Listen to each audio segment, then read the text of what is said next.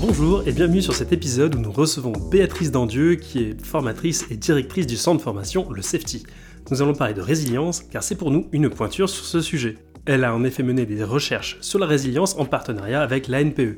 Le but étant de proposer des ateliers aux demandeurs d'emploi pour améliorer leur résilience et ainsi favoriser leur chance de trouver un emploi. L'efficacité de ces ateliers a ensuite été évaluée pour savoir si oui ou non la résilience peut être augmentée et si elle permet aux demandeurs d'emploi d'être plus efficaces dans leur recherche. Elle a donc poncé le sujet avec une collègue pour mettre en évidence 7 points clés à travailler afin d'améliorer sa résilience et par conséquent améliorer certains aspects de sa vie. Elle nous les présente dans cet épisode avec les conclusions de ses recherches qui en découlent. Et vous allez voir, c'est fascinant. Bonjour Béatrice, merci beaucoup d'avoir accepté notre invitation. Euh, donc tu vas te présenter, tu es la créatrice du Safety dont je parle très souvent et, euh, euh bah, je, relais régulièrement les personnes qui me demandent où est-ce que je me suis formée en thérapie des schémas notamment vers toi. Mais tu ne fais pas que des formations en thérapie des schémas et donc tu vas pouvoir nous en dire plus aujourd'hui puisqu'on va parler de la résilience qui est un sujet qu'on me demande souvent d'aborder. mais peut-être avant, bah, tu pourrais te présenter, dire voilà quel est ton métier, qu'est-ce que tu fais, qu'est-ce qui t'a amené à faire euh, de la formation. Enfin voilà, et puis ensuite on, détaillera ce qu'est la résilience. Oui, ben merci à vous pour l'invitation. C'est toujours un plaisir de travailler avec euh, votre, enfin avec Catherine la psy. Hein. c'est les podcasts sont toujours très euh, sympathiques. Alors donc moi, je, je suis formée depuis très très longtemps en tant que clinicienne psychologue clinicienne, puis ensuite euh, je me suis formée à la thérapie systémique. Et puis euh, j'ai eu la chance dans les années 2003 euh, de connaître David Servan-Schreiber et de me former à l'EMDR. Ah, donc Alors, vous êtes les premiers formés à l'EMDR. Oui, oui. Et au début, quand je quand je disais que j'étais formée à l'EMDR, les gens me disaient mais tu crois vraiment qu'en bougeant les yeux, les gens ils guérissent enfin. Et puis euh, dans les années 2010 2008-2010, euh, j'ai commencé à me passionner pour la thérapie des schémas et après plusieurs formations et encore plusieurs formations puisque là je viens de finir une formation pour me faire certifier ISST avec euh, l'Institut de Francfort du coup, ça me permet d'avoir une pratique très intégrative. Donc, le safety, ça a été formé en 2018, donc ça fait très peu de temps. Et euh, ça propose évidemment des formations, des supervisions à la thérapie des schémas, aux IOS, interventions orientées solutions. Mais en effet, Géraldine et moi, donc Géraldine Tapia, c'est une chercheuse de l'université de Bordeaux en psychologie. Et depuis 2008-2010, on est passionné par la résilience. Alors pourquoi passionné? Mais parce que on a écouté UNESCO euh, dans une conférence, il parlait de résilience, et à la fin de la conférence, on s'est dit, on n'a rien compris, ou alors on n'a rien appris. C'est un psychologue qui sait ce UNESCO C'est un chercheur canadien qui s'est intéressé euh, à la résilience, surtout dans les groupes et les familles. Et avec Géraldine, on s'est dit, il va falloir qu'on creuse. Qu'on creuse ce concept, parce que bon, il y a, Monsieur Cyrulnik qui en parle beaucoup. Mais, concrètement, la question qu'on s'est posée rapidement, c'est, mais qu'est-ce que c'est? Et une fois qu'on sait ce que c'est, est-ce qu'il y a moyen de travailler sa résilience ou pas? Du coup, on a fait une revue euh, littérature enfin, scientifique pour voir comment euh, était définie la résilience et on a trouvé des tas de définitions, c'était important. Et il y avait des auteurs qui disaient que c'était un trait de personnalité. Donc ça veut dire qu'on l'avait genre la naissance et puis c'est... On l'a, soit on l'a pas. Voilà. Mm. D'autres auteurs qui disaient que moins on vivait de, de stress et plus on était résilient. Bon, c'était pas très. Et puis il y a d'autres auteurs comme euh, Ruther par exemple et aussi euh, euh UNESCO qui disaient que c'était plutôt un processus. Un processus, ça veut dire quoi? Ça veut dire que c'est quelque chose qui peut évoluer, qui est finalement interactif, multidimensionnel, et que c'est dynamique. Donc, enfin, ça nous a semblé beaucoup plus opérationnel pour nous, et en particulier avec les, cliniciens, un processus qu'un trait, par exemple. Donc, ça veut dire que c'est quelque chose que tu pouvais euh, travailler, quoi, finalement. Voilà, on peut travailler. Moi, j'aime beaucoup les définitions de Ruther, qui a beaucoup travaillé sur la résilience dans les années 2012-2013. qui dit que la résilience peut être définie comme une vulnérabilité réduite aux expériences de stress ou d'adversité. Donc ce n'est pas un état définitif, mais plutôt un état instable qui, selon les contextes, les périodes de la vie et les interactions complexes avec des facteurs personnels et environnementaux, peut évoluer. Donc on s'est dit si c'est un processus et que ce processus peut évoluer, alors qu'est-ce que sous-tend ce processus? Qu'est-ce qu'il y a derrière le processus? Donc là, on a refait une revue de littérature. Donc vous écrivez vous, hein, c'est ça? Alors les revues de littérature, c'est en fait, on lit tout ce qui se passe sur la résilience et on fait des résumés. Hmm. Alors maintenant, euh, l'intelligence artificielle ferait ça tout seul. Mais bon, à l'époque, euh, on le faisait nous-mêmes. Mais enfin, Donc vous avez publié ça Vous l'avez publié tout Alors, on était aidés. Enfin, tu sais, à la fac, on peut avoir des gens qui qu'on paye pour nous faire des revues de littérature. Et grâce à ça, on a déterminé qu'il y avait sept capacités dans la résilience et que ces sept capacités pourraient être travaillées. Alors au début, on n'avait pas du tout réalisé et fait les ateliers de résilience on en était vraiment au processus, savoir ce que c'était, qu'est-ce qu'il y avait derrière. Qu'est-ce qu'on a trouvé comme euh, dimension? On a trouvé que on est plus résilient si on a une meilleure conscience de soi et connaissance de soi. Donc ça, c'est un critère. Deux, si on a une bonne euh, autorégulation émotionnelle. C'est le deuxième critère. Trois, force mentale. Qu'est-ce que ça veut dire une force mentale? Alors, une force mentale, donc je reviendrai si vous voulez sur toutes les capacités pour savoir comment on fait pour les pour les travailler, mais une force mentale, c'est par exemple la capacité à se fixer des objectifs, petit pas par petit pas, et d'y arriver. C'est un peu de intervention orientée solution et très branché sur la force mentale. Quatre, on a trouvé que la dimension importante, c'était la sociabilité. C'est-à-dire que plus la personne est capable d'avoir des relations sociales et de générer des relations sociales avec les autres, et plus il peut être résilient, on peut comprendre pourquoi.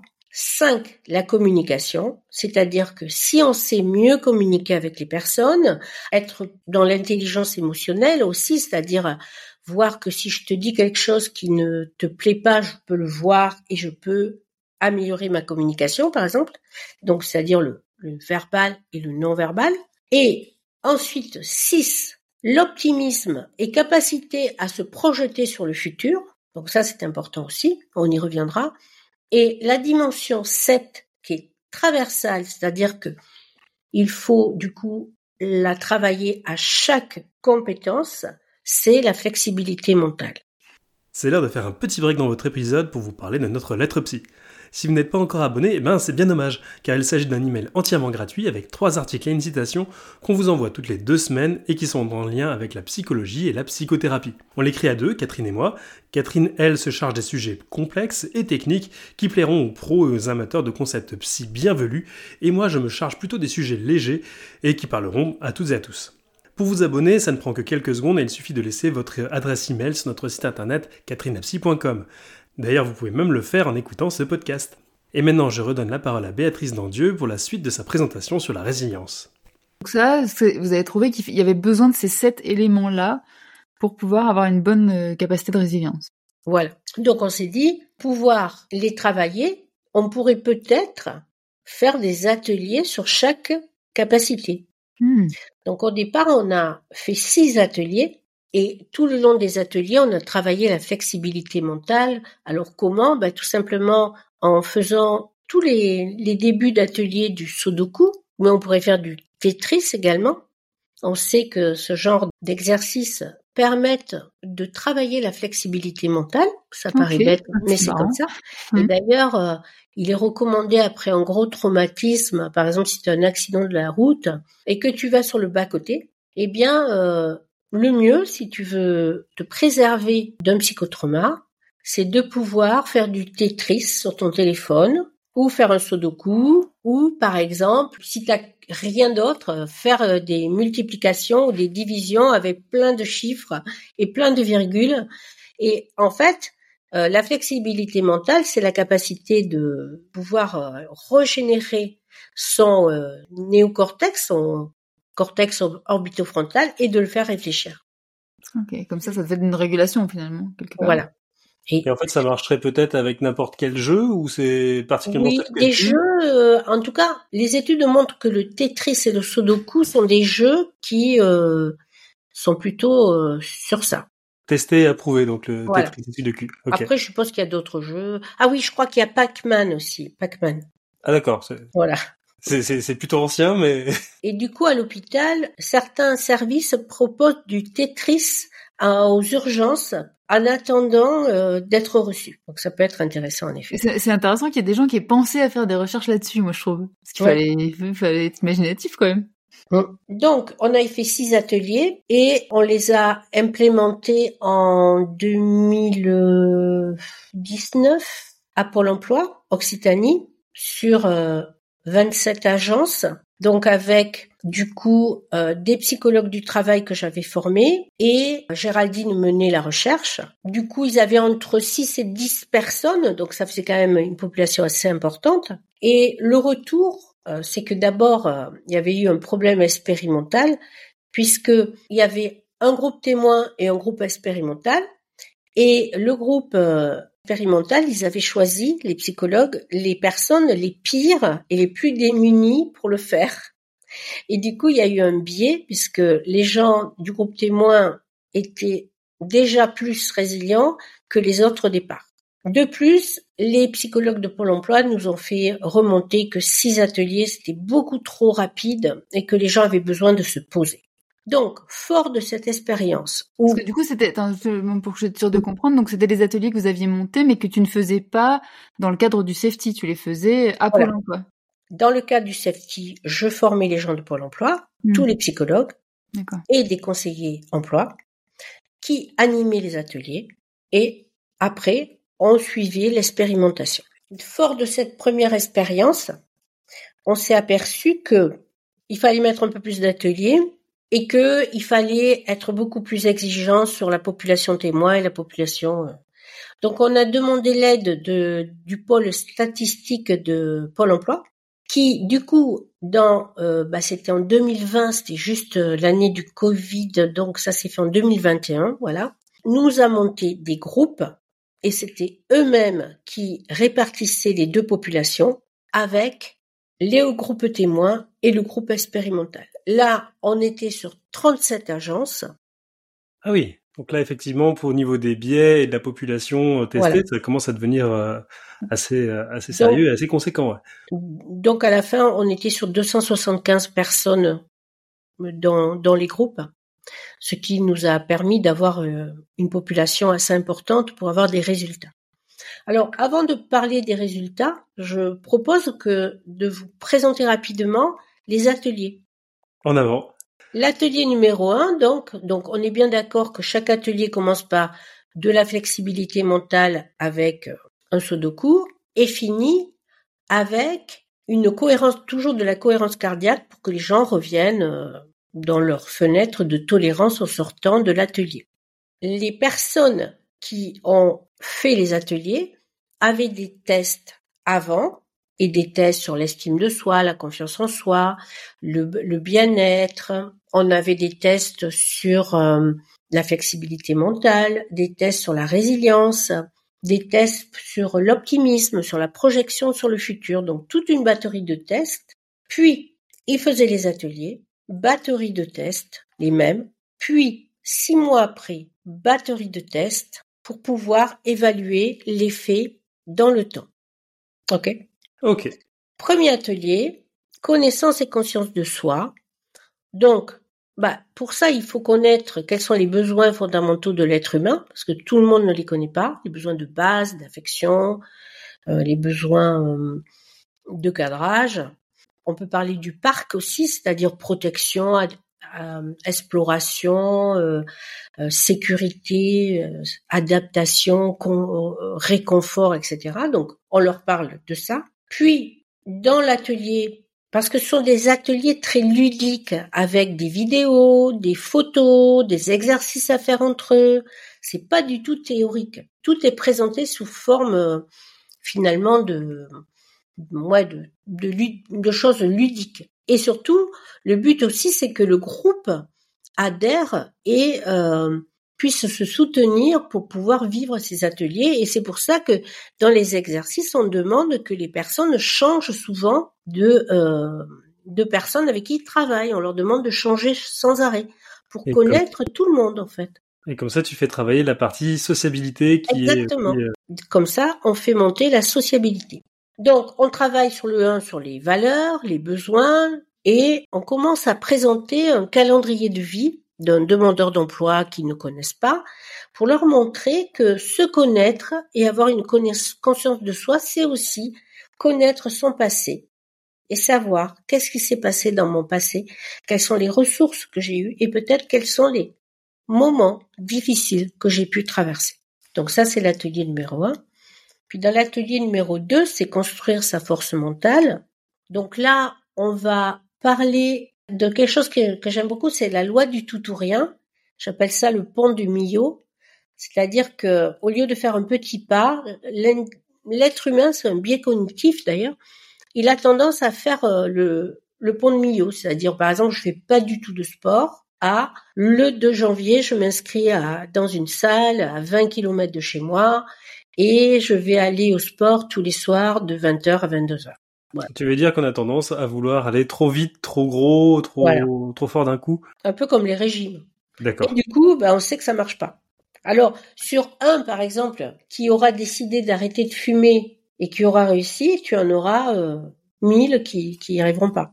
Enfin, je veux dire, arrêter de fumer du jour au lendemain, je veux dire, c'est-à-dire euh, le 2 janvier, j'arrête. Quoi. Hein, que les gens arrêtent de fumer en essayant plusieurs fois et en recommençant plusieurs fois, c'est sûr que là, ça augmente le, nombre de réussites. Mais quelqu'un qui dit à partir du 2 janvier, je fume plus, et qui le réussit, et qui le réussit sur 40 ans, hein, c'est des fois plus compliqué. Donc, on leur parle beaucoup de définition d'objectif. Qu'est-ce que c'est? Comment on pose un objectif dans la vie? Et comment on peut travailler avec des échelles donc c'est très intervention orientée solution. Les échelles, c'est comment je vais faire par petits pas pour arriver où j'ai envie d'arriver. À l'intervention orientée solution, donc c'est, euh, je fais une petite aparté, c'est une formation qu'on va aller suivre chez toi, Catherine et moi. Donc on aura peut-être l'occasion d'en reparler euh, après la formation, parce que c'est quelque chose euh, que dont j'avais jamais vraiment entendu parler avant récemment. justement, moi, j'ai commencé un cursus en hypnose et on en parle un peu. Donc ça m'avait assez fasciné. Donc je suis, je suis content d'en apprendre plus et on vous en parlera certainement soit sur YouTube, soit en podcast prochainement. Oui, parce que euh, les iOS, bien sûr, c'est issu de l'école de Palo Alto, hein, donc qui date des années 50. Euh, mais euh, ces deux auteurs, Shaver et un autre, qui qui se sont dit finalement peut-être qu'on n'a pas besoin de connaître tout le problème pour commencer à initier des solutions. Voilà. Donc c'est sur ça que ça repose. L'atelier numéro 3, on l'appelle autorégulation des émotions. Du coup là, on s'est dit qu'on allait en faire euh, trois pour euh, pour cet atelier, trois ateliers pour l'autorégulation émotionnelle parce que c'est le gros morceau finalement de la résilience. Donc le premier, ça va être sur les émotions. Donc on va leur présenter les émotions. On va aussi euh, leur montrer que quand on, on repart de, de Descartes qui dit je pense donc je suis et qui nous affirme que soit on pense soit on a des émotions. Et ensuite, en 94, Damasio, qui a le prix Nobel, et qui nous montre que c'est parce qu'on a des émotions qu'on pense et qu'on peut avoir prendre une décision, c'est vraiment tout un chemin. Et donc, il est important de comprendre que nous avons des émotions et parce que nous avons des émotions, nous pouvons prendre des décisions. Alors, on va pas creuser forcément, mais c'est intéressant de comprendre que ce sont nos émotions qui vont nous faire prendre des décisions. Alors évidemment, pas toujours des, décisions très rationnelles, parce que ça serait mentir de penser que l'être humain est rationnel. Alors, après cet atelier numéro 3, on fait l'atelier numéro 4 sur l'autorégulation émotionnelle, sur les biais cognitifs. C'est la suite logique. L'être humain est plein de biais cognitifs. Et en plus, on a ce qu'on appelle le système 1 et le système 2. Le système 1, il est rapide, et le système 2, il passe par le néocortex. Donc, on va aider les personnes à connaître ces biais par des petits exercices et, eux-mêmes, ils pourront parler de leur expérience et de dire ah ben oui, ça je le fais souvent. Par exemple, le biais de conformité. Et ce qui est intéressant, c'est que dans chaque biais, on a des vidéos ou une vidéo qu'on leur montre. Et cette vidéo permet vraiment euh, bah de, de comprendre, parce qu'il y a souvent des expériences scientifiques sur les biais cognitifs. c'est assez, c'est assez fascinant. Hein. C'est presque comme des illusions d'optique. Euh, de voir comment nos, biais affectent nos pensées, nos décisions. Et, c'est ça. Et, euh, c'est et après on peut aussi se dire qu'on va faire attention de pas en avoir, mais même quand on fait attention de pas en avoir, on tombe quand même dedans, comme les illusions d'optique finalement. Ben oui, oui. C'est toujours intéressant de, de voir par exemple que bah, il y, a, un biais tout simple, hein, c'est-à-dire que la plupart des gens, quand on leur dit euh, c'est 50% de réduction et 10% de plus si vous en prenez deux, ils croient que ça fait 60, alors que pas du tout, ça fait 55, enfin je crois bien. Et du coup, euh, voilà, et ces choses comme ça, toute notre vie et tout au quotidien, nous en avons plein. Voilà. Et puis euh, l'atelier numéro 5 va porter sur l'autorégulation et le coping, c'est-à-dire le faire face. Et c'est là qu'on va introduire le système de la peur. On explique comment on a peur, le rôle de l'amygdale dans notre cerveau et comment on peut rapidement être système 1 ou système 2. Système 1, c'est l'amygdale uniquement. Système 2, on peut réfléchir. Et on leur parle également que parfois on est dépassé par nos émotions et que du coup, on est système 1 alors qu'on devrait être système 2. C'est intéressant parce que ça leur permet de comprendre que peut-être, enfin en tout cas dans les personnes de Pôle emploi, ils, étaient tous au RSA, ils avaient deux ans de demandeurs d'emploi. Et ils ont mieux compris pourquoi parfois quand ils se représentaient à un entretien par exemple, bah, ils étaient pétrifiés de peur. Et pourquoi ils n'arrivaient pas à faire un entretien correct alors qu'ils avaient travaillé avec leur conseiller ou leur psychologue du travail. Donc c'était important parce que ça permet de comprendre l'autorégulation émotionnelle, mais aussi une connaissance et conscience de soi. Et on leur fait faire des petits exercices de visualisation pour refaire des scènes où ils n'ont pas pu finalement euh, gérer leurs émotions et on leur fait visionner la même scène en contrôlant cette fois-ci l'émotion et en ayant une façon de réagir totalement différente. D'accord. Puis on passe à l'atelier numéro 6 qui parle de la sociabilité. On va beaucoup travailler sur euh, la théorie de l'être humain est biopsychosocial et surtout très prosocial. On leur montre par des expériences scientifiques. Qu'est-ce que tu veux dire par prosocial? Eh ben, C'est-à-dire que par exemple, à deux mois, un enfant, il est programmé. Si on lui, lui donne un carton avec deux gros yeux, eh ben il sourit. Parce qu'en fait, l'enfant, il est programmé, c'est peut-être pas un mot très beau, mais il est, il, il naît avec cette capacité qu'il a de d'aimer la relation humaine et d'aimer l'être humain. Et euh, tout le long de sa vie, euh, l'être humain va aimer avoir des relations avec les autres. Et donc on le démontre par des expériences. Et on explique que parfois, quand on n'a pas de relation avec les autres, c'est qu'on a été déçu enfant. Et que cette déception, ça a créé un évitement. Par exemple, on peut donner l'exemple de la citadelle. Quand j'ai été déçu enfant ou trompé par des adultes dysfonctionnels, je peux avoir tendance à avoir envie de rester dans une citadelle fermée. La citadelle a des grands murs et elle est fermée. Et du coup, je trouve ça très bien parce que je suis protégée, personne ne peut venir, personne ne peut m'attaquer, je suis vraiment en sécurité. Le problème, c'est que si toute ma vie je reste dans ma citadelle fermée et que je n'ouvre pas de temps en temps des portes, eh bien je ne pourrai jamais faire commerce avec l'extérieur. Et si je ne fais pas commerce avec l'extérieur, au bout d'un moment, je n'aurai plus de vivre, plus de motivation, et finalement, je ne pourrai plus euh, vivre. Donc, nous sommes prosocial et nous sommes obligés d'ouvrir les portes. Simplement, il faut identifier avec qui on peut ouvrir les portes, avec qui il faut les fermer, et du coup, on les fait travailler sur leur réseau relationnel avec des relations plutôt fonctionnelles et peut-être des relations qui sont moins fonctionnelles pour eux, on pourrait appeler toxiques, mais on ne va pas jusque-là. Mais en tout cas, des relations moins fonctionnelles, peut-être parfois de leur propre famille, parce que c'est souvent dans la famille qu'il y a des relations dysfonctionnelles, hein. et pour euh, les aider à repérer qu'est-ce qui me fait du bien, qu'est-ce qui me fait pas de bien, et est-ce que je peux aussi choisir qui je veux plus voir que d'autres, ou avec qui je veux faire commerce ou pas, en fait. Donc c'est un moment important pour eux, ça. Parce que, en plus, ils sont souvent entourés de gens qui sont pas fonctionnels. Ok. Donc là, du coup, fait, euh, on, a fait euh, six ateliers. L'atelier suivant, qui est le numéro 7, en fait, c'est la communication. Donc là, on va bien sûr amener un peu les postulats de l'école de Palo Alto, parce que c'est important mais aussi euh, tout ce qui est de l'ordre de la communication non verbale, de la communication assertive, de la CNV aussi, de donc la communication non violente. Et on va faire beaucoup d'exercices sur, par exemple, comment accompagner l'émotion de quelqu'un. Voilà. Donc ça, déjà, tu, vois que on a pas mal avancé. À partir de là, en général, euh, c'est euh, gâteaux et bonbons euh, tous les ateliers.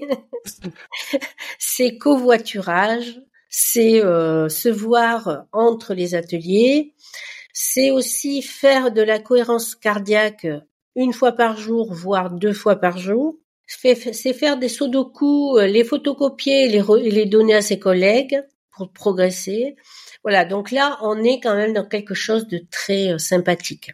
Et donc le dernier atelier, qui est l'atelier numéro 8, on va travailler sur l'optimisme et le pont sur le futur, c'est-à-dire que plus je suis optimiste et plus je peux voir qu'il y a un futur pour moi et plus je pourrai être résilient.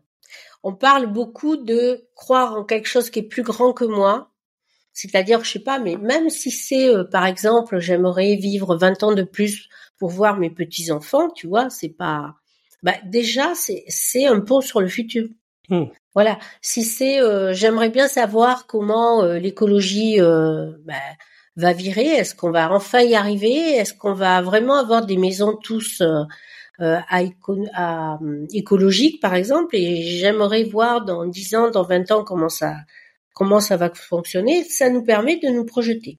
Dans l'optimisme, on va parler bien sûr de beaucoup de Seligman, qui est l'auteur de l'optimisme, et euh, un peu de, ce qu'il y a dans la psychologie positive. Et puis, on va travailler beaucoup sur un outil que j'adore qui s'appelle la ligne de temps. La ligne de temps, c'est pouvoir aller chercher dans le passé mes ressources, les amener dans le présent et pouvoir me projeter sur un objectif et un futur qui pourrait, du coup, être favorable à ce que j'ai envie en prenant en compte mes ressources du passé. Voilà. Donc là, on a fait à peu près le tour.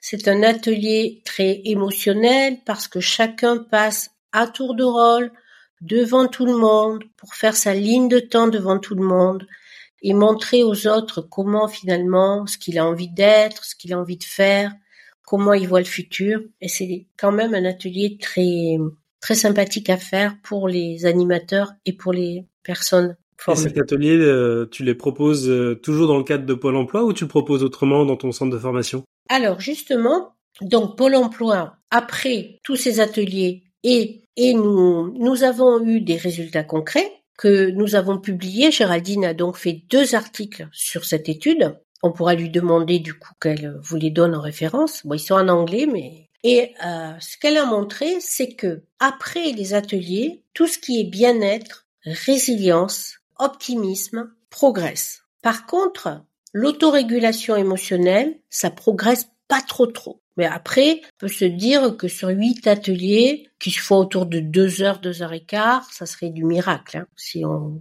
C'est, euh, c'est quand même sacrément ambitieux quand on met tous les, enfin, tous les ateliers cumulés, le, enfin, le spectre qui est traité est quand même assez, assez vaste. Donc c'est vrai que, voilà. c'est vrai que c'est normal qu'il y ait des endroits où ça progresse moins vite. Donc, je peux vous montrer les études et les résultats. Et donc, euh, tout le monde était très content et très satisfait des résultats.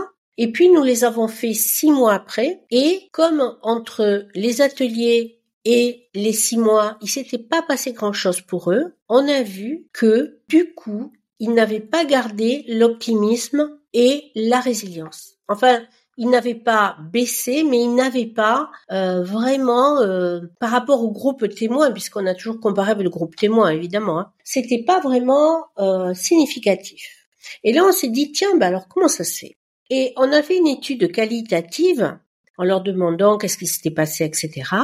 Et ce qu'on a trouvé, c'est que, en effet, pour Pôle Emploi, ils n'avaient pas plus que les autres cherché un emploi et trouvé un emploi. Donc ça, c'était significatif pour Pôle emploi. Par contre, quand ils avaient pris des emplois, ils les avaient gardés. Hmm. Alors que le groupe témoin, quand ils avaient pris des emplois peut-être aussi vite, ils ne les avaient pas gardés. Et donc on s'est dit, bah, bien sûr, quand on fait travailler les gens sur les, ce qu'ils veulent, leurs valeurs et leur futur, il est évident qu'ils vont moins prendre un emploi qui leur convient pas. par contre ils le trouvent, ils ont envie de le garder.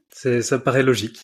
voilà. Et donc c'était pas finalement si. Euh, et puis ensuite on s'est dit que peut-être après les ateliers, il fallait continuer à faire par exemple une rencontre euh, café euh, tous les 15 jours, ou plutôt enclencher sur une recherche d'emploi, puisqu'il le faut pour l'emploi, pour que les gens ne se sentent pas repartir tout seuls comme avant. Voilà, donc ça c'est nos pistes de progrès. Alors, comment on les fait? Bon, alors il y a, une formation en effet pour euh, pour animer ces ateliers de trois jours, mais surtout ce qu'on veut, c'est que nous allons ouvrir un safety à, à Bègle euh, avec euh, des praticiens et une salle de formation en bas. Et nous voulons, dès, bah, normalement ça va s'ouvrir en février-mars, nous voulons à partir de là proposer aux patients des ateliers de résilience, par exemple tous les mardis, tous les mercredis, tous les samedis matins. Et on aimerait mettre dans ces ateliers soit les personnes en recherche de thérapie et qui resteraient dans la file active parce qu'on sait que les, les psys sont débordés, donc ça serait avant la thérapie ou avant d'avoir un rendez-vous, soit les patients qui ont fini la thérapie mais on sent que c'est difficile d'arrêter, donc ils pourraient faire les ateliers à la fin, et on aimerait également proposer une formule où les personnes feraient un entretien, un atelier, un entretien, un atelier. Parce que euh, les recherches montrent que c'est ce qui marche le plus dans la résilience, de faire du collectif et de l'individuel. Et ça, c'est Arnout Hans, qui est chercheur en thérapie des schémas, qui a montré que faire du collectif et faire de l'individuel alterner est ce qui marche le plus dans une thérapie. Là, on parle de thérapie en règle générale ou c'est juste Alors lui, il parle de thérapie des schémas, puisque lui, il fait du collectif sur la thérapie des schémas. Par exemple, il fait parler, aujourd'hui on va parler du schéma abondant, on est six et on va en parler et on va voir euh, quand est-ce que je l'ai vécu, pourquoi je le vis, comment j'y fais face, enfin voilà. C'est des thérapies comme ça, en fait, qui fait en collectif. Mais nos ateliers sont encore plus puissants, je trouve, parce que vraiment, il y a du vécu expérientiel tout le long des ateliers. Oui, j'imagine que ça doit ancrer des choses chez les gens, euh, d'avoir des expériences concrètes en même temps que, que de la théorie. C'est ce qui, c'est ce qui pédagogiquement, à mon avis, marche marche le mieux. Mmh. Donc, nous, ce qu'on aimerait, c'est que comme cette, alors je vais pas faire de la pub pour la formation, mais ce que je dis, c'est qu'avec les trois jours, les personnes partent avec tous les PowerPoint, tous les films, tous les livrets formateurs, les livrets euh, formés, et peuvent eux-mêmes animer ces ateliers. Donc du coup, on a quand même fait des, des petits parce que aujourd'hui, au conseil euh, départemental de Perpignan en protection de l'enfance, ils animent des ateliers pour les familles d'accueil, et ces ateliers sont très euh, très bien vécus. À l'armée, on est en pourparler pour euh, cela. La police s'est formée pour pouvoir faire des ateliers de résilience avec des personnes, des policiers euh, qui ont été, par exemple, euh, infractés par par une agression ou qui ont vécu une situation très difficile dans leur métier. Euh, il y a quelques cliniques qui s'intéressent aux ateliers aussi pour les, les, résidents, puisque ça dure un mois, un mois et demi. Donc euh, les résidents qui restent deux mois, ils peuvent tout à fait les faire. Enfin voilà, on, vraiment. ah oui, il y a l'hôpital de Brive aussi qui souhaite faire ça avec des, des gens qui ont des, des personnes qui ont des problèmes de TCA, donc de troubles alimentaires. Donc voilà, on essaime finalement pour que les gens puissent euh, les faire et voir quels résultats ils obtiennent. Et au, et au safety, vous le, vous l'enseignez, enfin, vous faites que l'enseigner pour essaimer des petits, ou est-ce que vous accueillez aussi des, des gens qui auraient besoin de ces, de ces ateliers personnels Donc du coup, comme je te dis, euh, dans notre euh, hangar, notre futur hangar qui va devenir le safety de Bègle, il y aura une salle et, il y aura des ateliers in situ dans le safety. Donc comme ça, on pourra prendre des étudiants pour évaluer les effets. Et est-ce que c'est mieux de les faire avant? Est-ce que c'est mieux de les faire après? Est-ce que c'est mieux de les faire au milieu de la thérapie? Et ça pourra peut-être donner lieu à une autre recherche. C'est ça qui est intéressant aussi, c'est que t'es euh, les en même temps que tu fais tes ateliers, tu fais des recherches dessus et tu peux voir ce qui marche, ce qui marche pas et éventuellement adapter euh, ce qui euh, ce qui mérite d'être d'être adapté pour avoir le le fonctionnement le plus optimal. et ça c'est un truc qui est ben ça, c'est grâce à Géraldine Tapia, donc chercheur, et qui, elle, pour elle, une thérapie ou une, un processus qui n'est pas évalué scientifiquement, pour elle, ça vaut rien. Donc, euh, j'ai intérêt, si je veux rester en collaboration avec elle, à évaluer ce qu'on fait. ça te challenge pas mal finalement. Oui. Et du coup, on a, on a créé pas mal de, de protocoles et pas mal d'articles ensemble sur la thérapie des schémas, sur euh, sur l'addiction, sur la résilience. Et j'espère qu'on pourra en créer encore plein d'autres. Super. Si les gens veulent te retrouver, est-ce qu'on peut te retrouver euh, sur un site internet ou sur des réseaux sociaux ou euh, comment comment en savoir plus sur euh, bah, sur le safety et éventuellement sur toi et tes publications? Bah du coup www.safety.fr et pour les publications, ben je crois qu'ils sont également sur sur le site. Sur le site, d'accord. Nous, on va essayer aussi de les mettre dans la dans la source de ce podcast, comme ça, bon, les gens pourront, pourront s'y référer parce que c'est hyper intéressant. Même si c'est en anglais, je pense que ça vaut le coup de s'accrocher un peu pour, euh, pour en savoir plus. Voilà.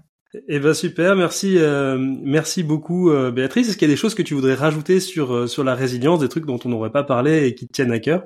Bah moi, ce qui me fait un peu mal au cœur, justement, ça me tient à cœur, parce que ça me fait un peu mal au cœur, c'est de voir que tout le monde emploie le mot résilience et ils ne savent pas, ils ne savent pas ce que c'est. Et qu'à cause de ça, il y a beaucoup de gens qui ne veulent plus entendre parler de résilience. Et ça, c'est quand même dommage. Voilà. Et hum, aussi, ce que je voudrais rajouter, c'est que ça fait trois ans que j'essaie que cette formation soit inscrite au répertoire spécifique du compte formation, donc du CPF et que pour l'instant, bah, les, les, certificateurs me disent que il n'y a pas de preuve que ça crée des emplois lorsqu'on est formé à faire des ateliers. Et donc, euh, chaque année, je continue à montrer qu'il y a des résultats et que ça peut être un plus pour un psychologue, pour un travailleur médico-social, d'être formé à la résilience, d'animer les ateliers et que c'est un plus pour son évolution professionnelle, mais aussi pour rechercher un emploi différent s'il a envie de, de faire une passerelle dans sa vie et donc d'être beaucoup plus résilient finalement. finalement, ça touche à beaucoup de choses et ça peut améliorer la vie, euh, la vie en règle générale de travailler cette, cette résilience. Eh bien super, merci beaucoup euh, Béatrice. Et puis euh, et puis bah, on se voit bientôt pour euh, pour le stage de, de iOS donc orienté solutions dont on vous parlera un peu plus tard aussi sur sur sur les réseaux, sur le podcast. On verra un peu comment comment on va faire tout ça. Merci en tout cas à vous et à très bientôt. Merci d'avoir écouté cet épisode jusqu'au bout. Si vous l'avez apprécié, pensez à vous abonner et à laisser une note ou un commentaire sur votre plateforme de podcast favorite. Déjà, ça nous fera plaisir de voir que vous appréciez notre travail, mais cela permettra aussi aux algorithmes de proposer notre podcast à d'autres personnes susceptibles d'être intéressées. Merci d'avance et à bientôt.